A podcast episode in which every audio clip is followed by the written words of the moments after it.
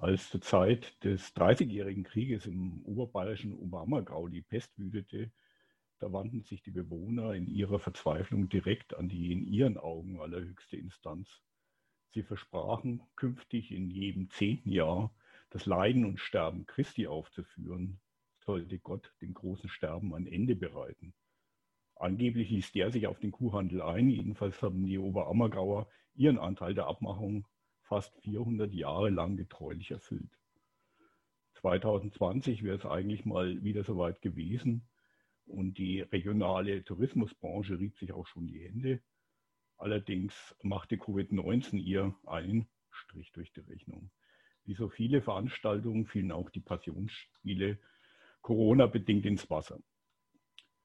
Diese Fußnote im großen Corona-Spektakel dokumentiert eins. Bei den solchen Bewältigungsstrategien gab es in den letzten 400 Jahren einen gewissen Wandel. Die Wunderwaffe von 1, die fromme Zusammenrottung, die spielt im Kampf gegen die Seuche keine große Rolle mehr. Im Gegenteil, als im Frühjahr 2020 die erste Corona-Welle Deutschland erfasste, saß Gott in der Folge bundesweit erstmal ein paar Wochen Mutterseelen allein in den Gotteshäusern herum. Der während des ersten Shutdowns geltende Maßnahmenkatalog sah nämlich unter anderem auch einen Verzicht auf Präsenzgottesdienste vor. Ob Virologen oder Verschwörungstheoretiker für das Corona-Geschehen werden heute durch die Bank irdische Ursachen äh, verantwortlich gemacht. Und auch was die Eindämmung der Pandemie betrifft, versucht man dem Virus mit irdischen Mitteln wie Impfungen und Social Distancing beizukommen. Hat also der Mensch einen Ausgang aus dem Zustand selbstverschuldeter Unmündigkeit gefunden? Leben wir jetzt in einer Gesellschaft, bei der die bei der Bewältigung von Corona auf ihre eigenen Kräfte und ihre eigene Kooperationsfähigkeit vertraut, statt eben höhere Mächte anzurufen, uns aus dem Corona-Elend zu erlösen? Die Frage ist rhetorisch äh, gestellt und die Antwort heißt leider nein. Die Planstelle des externen Erlösers, der in Gefahr und großer Not statt der Gesellschaft die Kastanien aus dem Feuer holen soll, die wurde nicht gestrichen, sondern neu besetzt. Der unsterbliche Gott der monotheistischen Religion, der ist in Rente gegangen. Dafür ist der sterbliche Gott, äh, um äh, Ausdruck von Thomas Hobbes, einen der großen Staatstheoretiker äh, des 17. Jahrhunderts, zu bemühen, der sterbliche Gott, der Staat, hat seine Nachfolge angetreten zumindest in den kapitalistischen Zentren, ist es für den zeitgenössischen Menschen angesichts der Corona-Pandemie genauso selbstverständlich nach dem Staat zu rufen, wie früher einmal angesichts der Pest sich eben an Gott zu wenden. Diese Staatsorientierung, die lässt sich etwa daran ablesen, wie die breite Bevölkerung reagierte, als die pandemische Bedrohung die EU erreichte. Als Im März letzten Jahres die Regierung sich gezwungen sahen, zur Verhinderung eines Massensterbens den ersten Shutdown zu verhängen und die Bevölkerung unter eine Art Hausarrest zu stellen, schossen die Umfragewerte durch die Decke. Ob Frankreich, Italien oder Deutschland, überall, wo ein entschiedenes Vorgehen gegen den Virus versprochen wurde, scharte sich das Wahlvolk reflexhaft um ihre jeweilige Regierung.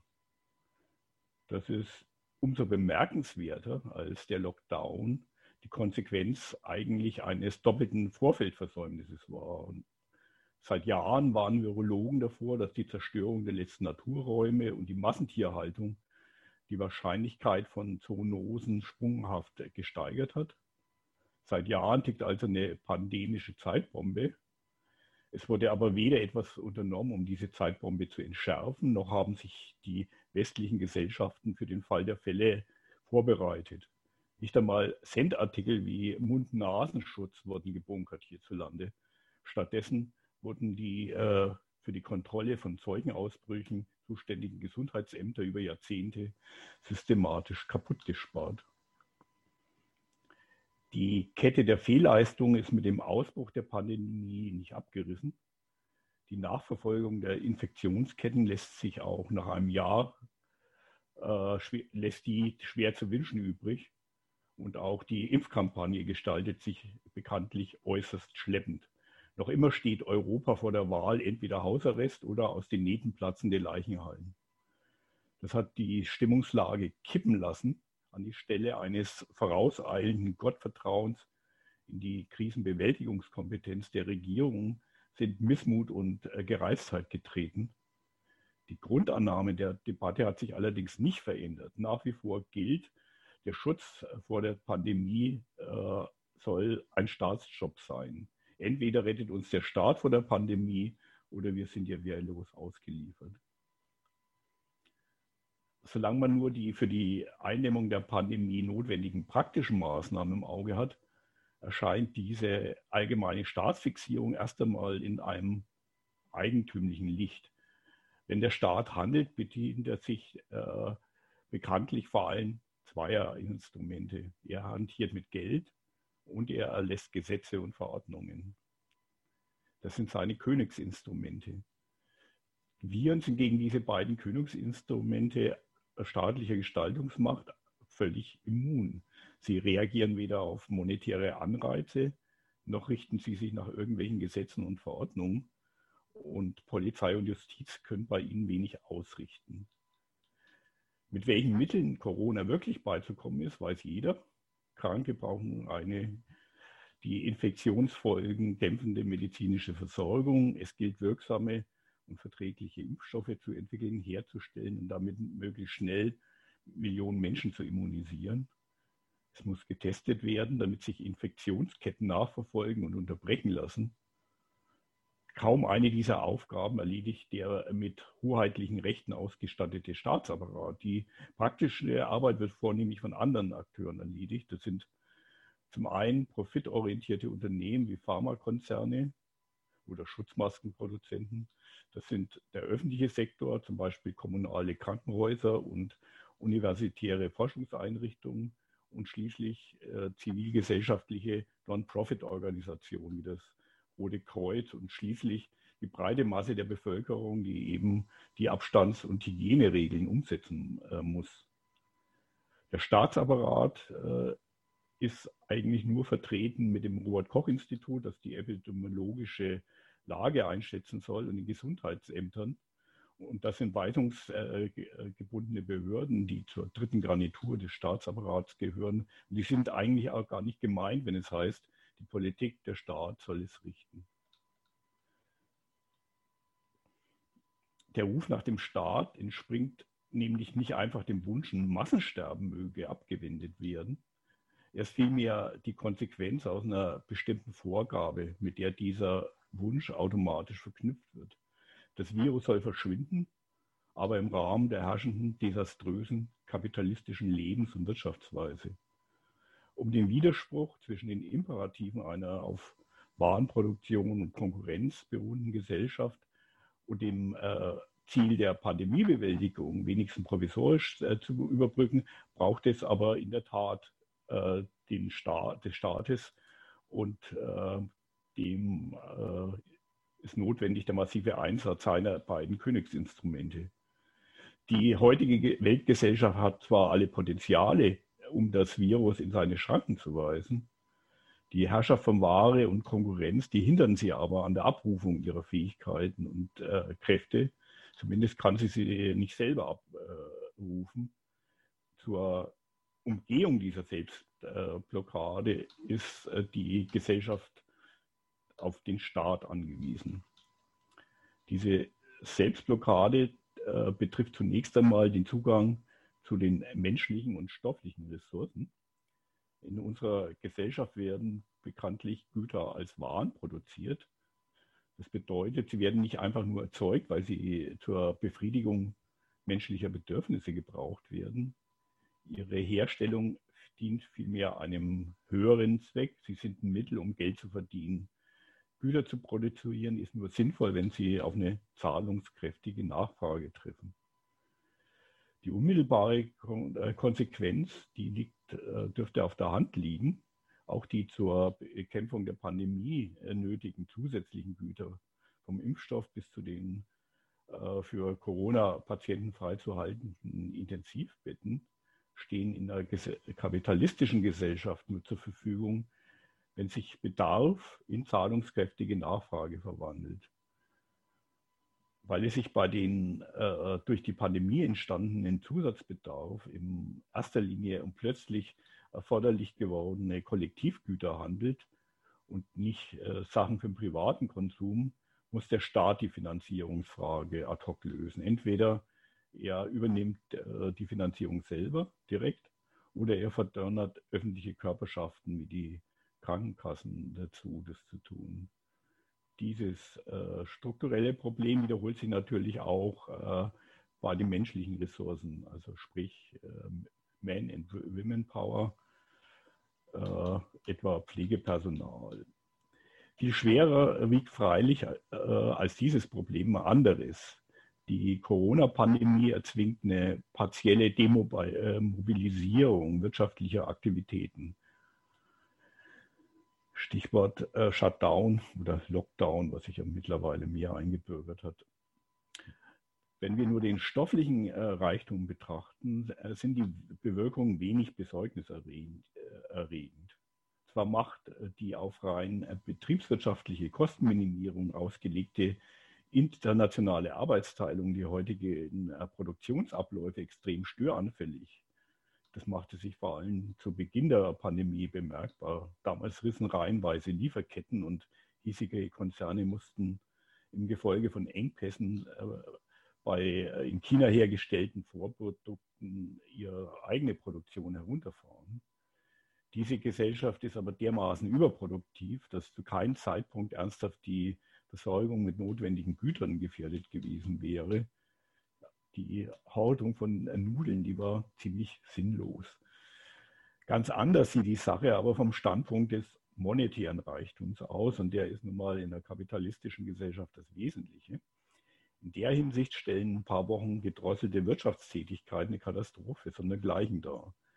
Das gilt nicht allein für die unmittelbar lahmgelegten Zweige wie Gastronomie und Tourismus, die in äh, so einer Zeit eben Verluste ansammeln, weil die Betriebskosten weiterlaufen.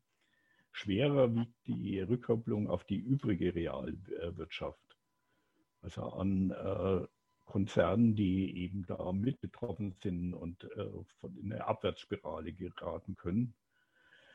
Ich denke, am bedrohlichsten sind aber die Rückwirkungen auf die Finanzmarktwelt, wo äh, die Aussicht auf künftige Gewinne in Kapital verwandelt werden und wo eben auch mit Corona Gewinnaussichten in Frage stellen und äh, das mit einer entsprechenden äh, Rückwirkung auf die Wirtschaft insgesamt, wenn es an den Finanzmärkten crasht.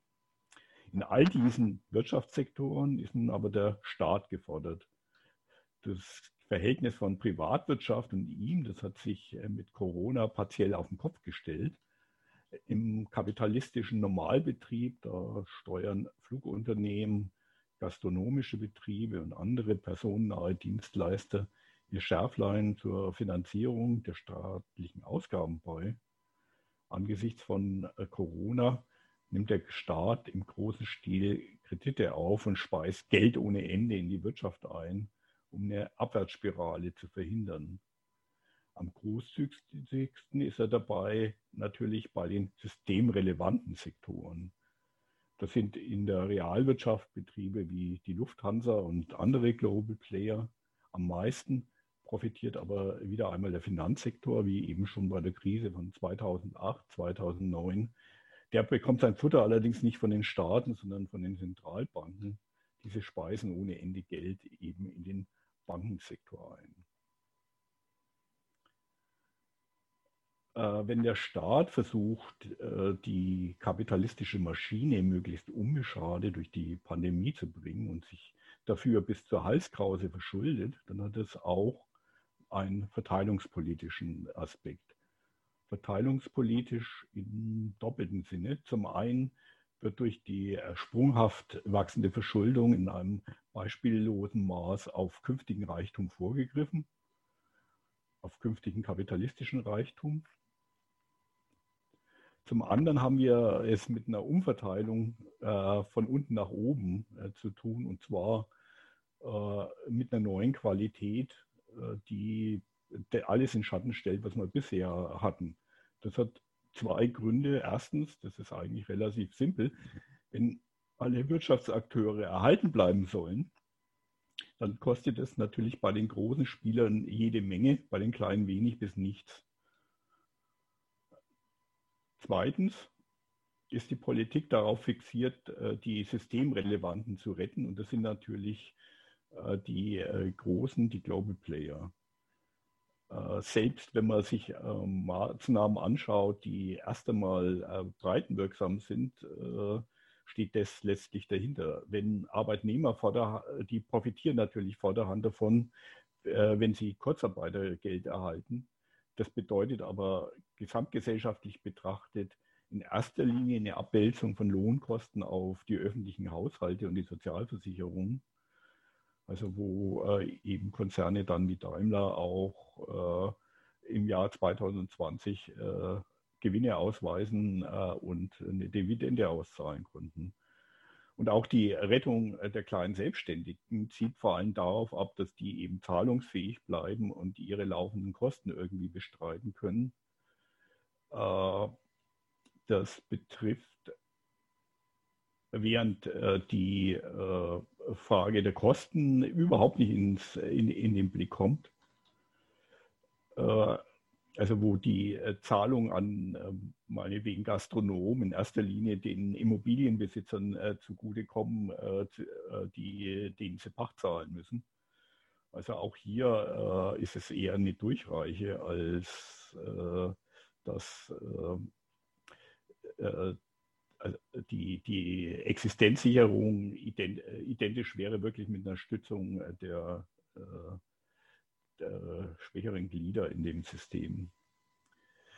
Das ist insofern auch interessant, als äh, in der Corona-Krise ja auch ein Begriff äh, plötzlich eine merkwürdige Karriere gemacht hat, der auch aus der Krise von 2008, 2009 stammt, nämlich der der Systemrelevanz. Damals hat man sich ja furchtbar darüber echauffiert, dass äh, die äh, Banken gerettet wurden, weil sie systemrelevant waren und äh, auf Kosten eben anderer Sektoren. Und dieser Begriff wurde ja neu besetzt äh, während der Corona-Krise anfänglich.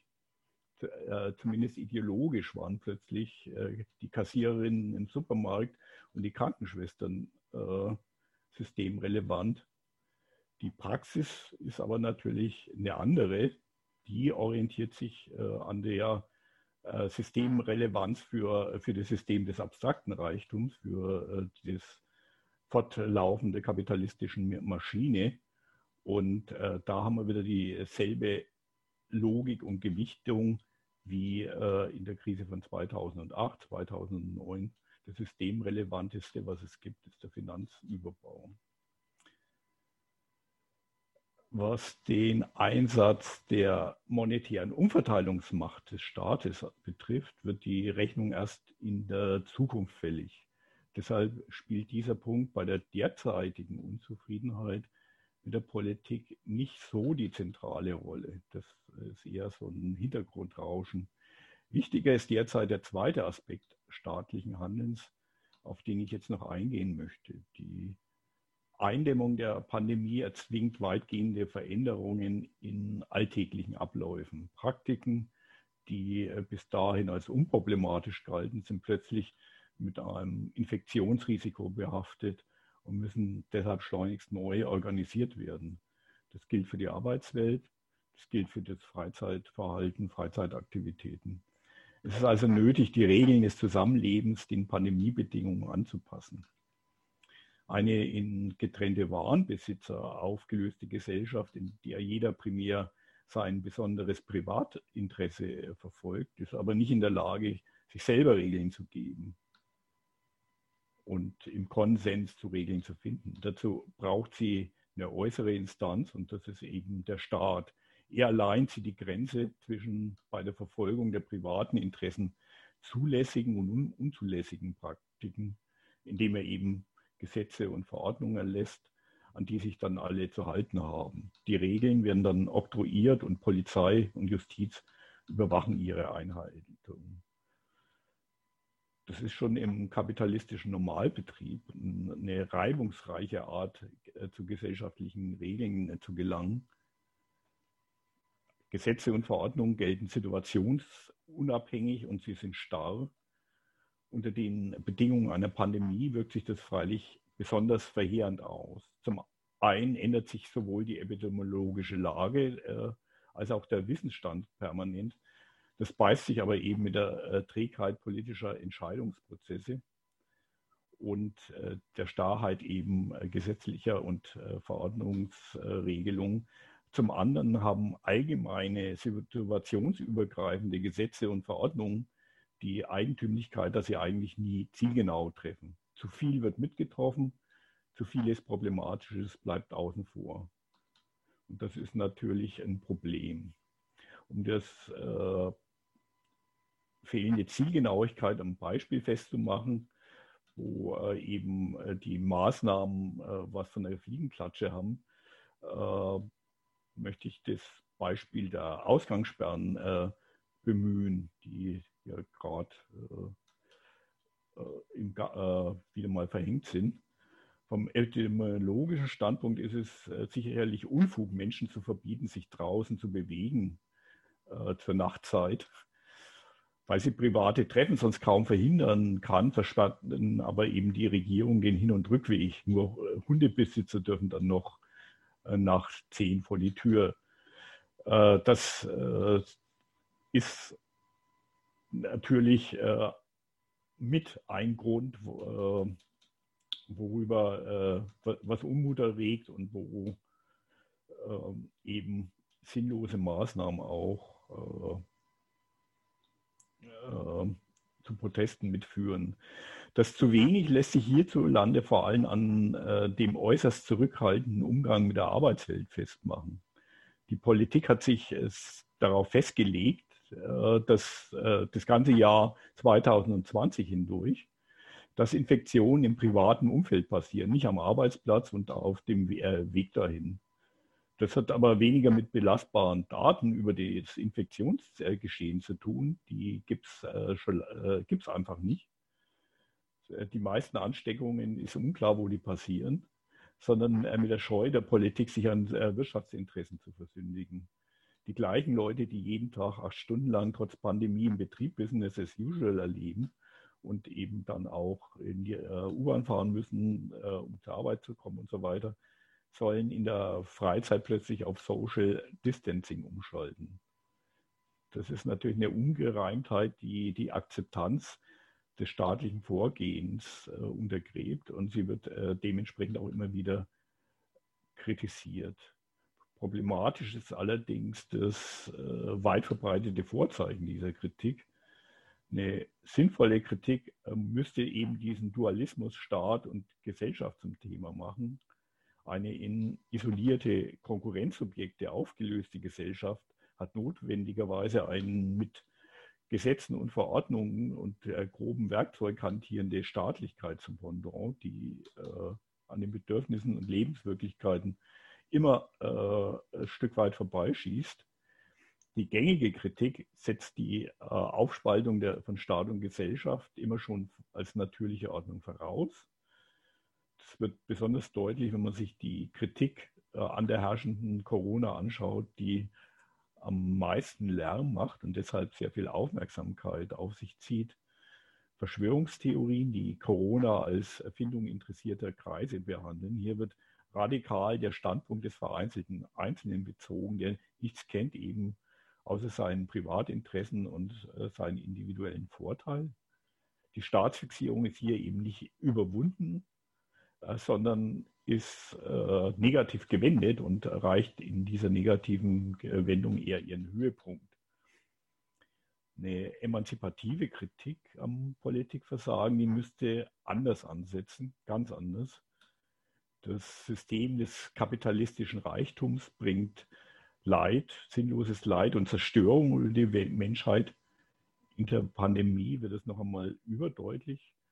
Die Pandemie, Corona-Pandemie wirft noch mal ein Schlaglicht auf diese ganze äh, Konstellation und der beginnt damit, dass der Kapitalismus durch seinen Umgang mit der Natur nicht nur äh, die äh, Wahrscheinlichkeit neuartiger Pandemien äh, sprunghaft gesteigert hat. Die Wahnform des Reichtums, die sabotiert auf Schritt und Tritt auch die Eindämmung und die Bekämpfung der Pandemie. Das betrifft zum einen natürlich die schon angesprochenen Ungereimtheiten beim hiesigen Lockdown, der die Arbeitswelt weitgehend ausspart und äh, wo es dann mal Versuche gibt, da in eine andere Richtung äh, zu gehen, wie äh, die äh, Anläufe unserer Kanzlerin äh, über äh, Ostern zusätzliche Feier, arbeitsfreie Tage zu verkünden, merkt, wie, wo, wo da der Wind dann herweht, also was da für massive Widerstände dann und gut organisierte auftreten. Ähm, das ist aber nur eine Ebene äh, der, äh, dieser, dieses Widerspruchs an, äh, an den kapitalistischen Interessen und an der wahren Form des Reichtums. das, eine andere Dimension, die auch sehr schlaglichtartig ist und sehr ins Auge springt, das ist die absurde Rücksichtnahme auf betriebswirtschaftliche Interessen, insbesondere bei den Pharmakonzernen. Die ist äh, für das Impfdesaster verantwortlich. Die äh, Politik lässt es an ihrer, in ihrer marktideologischen Verblendung zu, dass ein Schlüsselgut, das alle brauchen, als Ware produziert und knapp gehalten wird. Jetzt äh, äh werden die Patentrechte aufrechterhalten es ist nicht, äh, äh, sind die industriellen Kapazitäten nicht hochgerüstet worden im Vorfeld äh, bereits. Äh, ein Gesundheitsministerium in Deutschland weiß nicht einmal, äh, was die äh, Pharmaindustrie in Deutschland für Kapazitäten hat. Das ist, dürfte ins, insofern auch ein Schlaglicht auf die Weltlage als äh, selbst im Land, das äh, mal äh, als die ähm, Apotheke der Welt galt und partiell das heute noch ist und in, der, in dem auch der, der erste Impfstoff entwickelt wurde, ist hinten dran, weil die Kapazitäten eben, der Aufbau der Kapazitäten Indust Profitinteressen überlassen wird und dem betriebswirtschaftlichen Kalkül.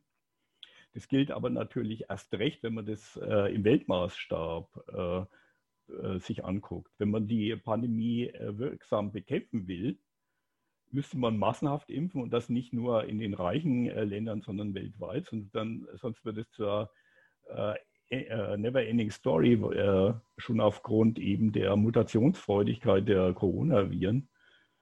Es ist ja heute schon absehbar, dass wenn hier durchgeimpft wird, äh, irgendwo, äh, und sei es eben in, in, Afrika, Brasilien oder sonst wo, wo eben die ähm, äh, äh, äh,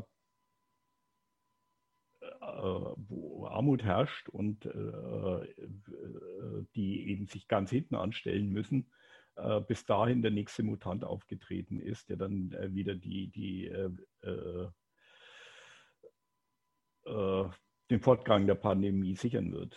Das geht aber nicht, äh, das Notwendige eben äh, weltweit zu impfen, solange die Politik ihren Kotau vor den Patentrecht macht und Impfstoff als Ware äh, produziert wird. Also hier braucht man eine völlige Umorientierung und das ist eigentlich die zentrale Lehre, äh, die man aus Corona ziehen kann und muss. Wir brauchen eine radikale Neubestimmung, was äh, Reichtum bedeuten soll. Und wir brauchen einen neuen Typus von Produzent. Politik wird erst dann eine emanzipative Rolle spielen, wenn sie nicht verspricht, die Sache für die Gesellschaft zu lösen, indem sie die kapitalistische Maschine irgendwie hegt und pflegt. Es gilt, die Voraussetzungen dafür zu schaffen, dass eben zivilgesellschaftliche Kräfte, die ohne Profitorientierung arbeiten, die Ressourcen bekommen, die nötig sind, um solche Aufgaben wie Impfstoffentwicklung und Produktion zu übernehmen. Nur ein Staat, der sich selber zurücknimmt und die Selbstbemächtigung der Zivilgesellschaft zulässt oder ihr assistiert, wäre, eine, wäre ein guter Staat.